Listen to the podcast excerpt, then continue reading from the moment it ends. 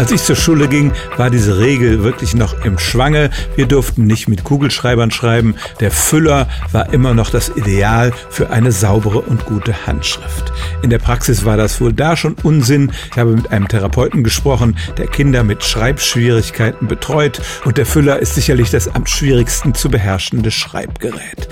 Für Linkshänder, sagt der Experte, sollte man ihn ganz verbieten. Die nehmen dann nämlich eine sehr verkrampfte Handhaltung ein, nur um nicht die Tinte zu verschmieren. Auch in einem Test zur Leserlichkeit von Schülerhandschriften, den eine deutsche Forscherin vor ein paar Jahren gemacht hat, trug die Art des Schreibgeräts eigentlich wenig zur Leserlichkeit der Schrift bei.